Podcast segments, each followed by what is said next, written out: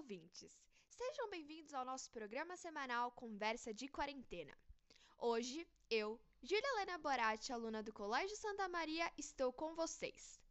No nosso bate-papo, contaremos com a participação especial das alunas do nono ano A e vamos conversar um pouco sobre o impacto da pandemia do Covid-19 neste mundo globalizado. Oi, gente, eu sou a Júlia e para iniciar nossa conversa, eu acho bem importante a gente lembrar o que significa globalização e pandemia. A globalização começou no século XV com as grandes navegações e ganhou a forma atual no final do século XX, onde representa uma grande conexão global entre economia, política e cultura. Em um mundo onde está tudo interligado, não só bem se pessoas se locomovem mais rapidamente, mas também a disseminação de doenças e vírus, como a Covid-19. A globalização dessa vez se deparou com um vírus microscópico, com características fatais, que surgiu e se espalhou há alguns meses e fez o mundo se mobilizar. O mundo globalizado e interligado deu um tempo. A economia praticamente parou, as escolas como a gente conhece pararam, milhões de pessoas foram contaminadas e infelizmente muitas morreram. Mas afinal, como relacionar este processo com a pandemia que estamos enfrentando? A Kiara vai explicar pra gente. Bom dia pessoal, eu sou a Kiara e vamos entender um pouco o que é pandemia e o que ela significa na prática nesse momento. A pandemia ocorre quando um acontecimento se espalha em curto período de tempo em uma escala mundial. A Covid-19, por exemplo, em poucos meses, atingiu o planeta inteiro e causou um grande colapso de muito sistema de saúde. Ela teve início em dezembro de 2019, na pequena cidade de Wuhan, na China, onde foi descoberto o vírus e a facilidade que é transmitido, bem como a sua letalidade. Se pensarmos que vivemos em um mundo globalizado, qualquer situação, fato que ocorre em um lugar do mundo, pode sim produzir efeitos imediatos nos lugares, o que é muito perigoso. Essa pandemia trouxe muitas reflexões e mudanças, mas a qual a comunidade foi obrigada a fazer. Como dar conta de tudo isso uma situação que praticamente a economia parou, devido à necessidade de isolamento social? Há muitas questões para pensarmos, mas pode ser o tema do nosso próximo programa. Agora é com você, Júlia. Então, gente, eu sou a Júlia Martins e queria falar um pouco dos aspectos positivos que podemos tirar dessa situação. Sem dúvida nenhuma, está claro que o momento é difícil, mas vimos que o planeta ficou melhor sem nós, já que, por exemplo, a poluição diminuiu bastante percebemos que não precisamos de tanto para viver. Quem sabe nosso consumo pode se tornar mais consciente e valorizarmos mais o tempo que passamos em casa com a nossa família. Outra questão fundamental é a valorização da ciência e das vacinas. Se o avanço tecnológico mundial, de um lado, facilita o trânsito de pessoas e de vírus, do outro, facilita a troca de informações, dados e pesquisas em tempo real.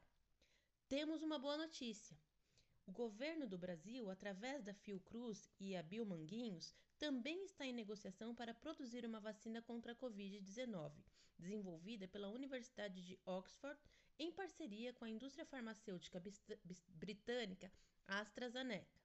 Tomara que dê certo. Vemos que o mundo inteiro se mobiliza e, de certa forma, se une através da troca de práticas e pesquisas para acabar com esta pandemia. Então, mas infelizmente também observamos que essa pandemia aumentou ainda mais as desigualdades. Com a necessidade indiscutível de isolamento social, vemos que o desemprego, que já era grande no país, cresceu muito nesses últimos três meses.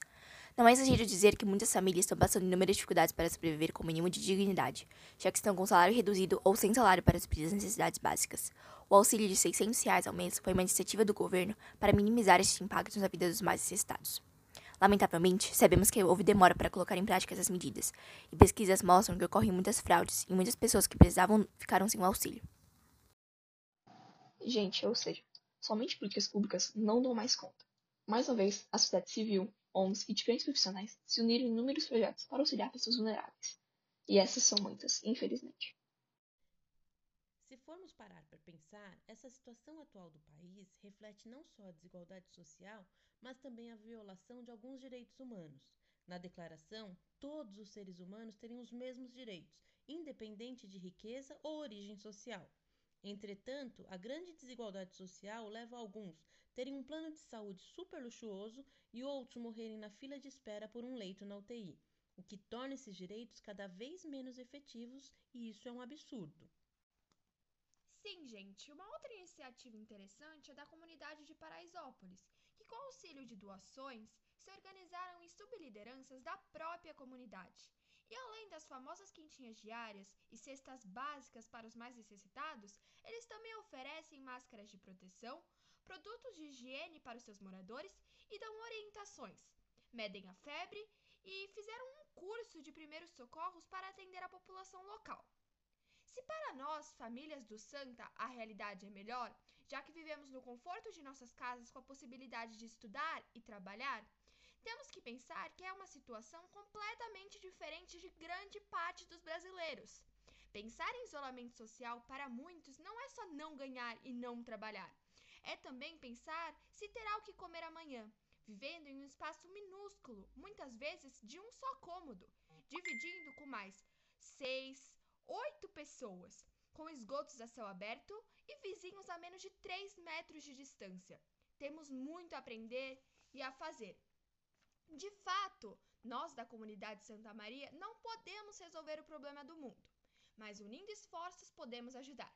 Com base nisso, o drive-thru do Santa Maria foi criado para ajudar os alunos da EJA, que no atual período estão passando por muitas dificuldades. Para contribuir, basta sua família dirigir até o redondo, depositar nas caixas alimentos não perecíveis, álcool gel e produtos de limpeza.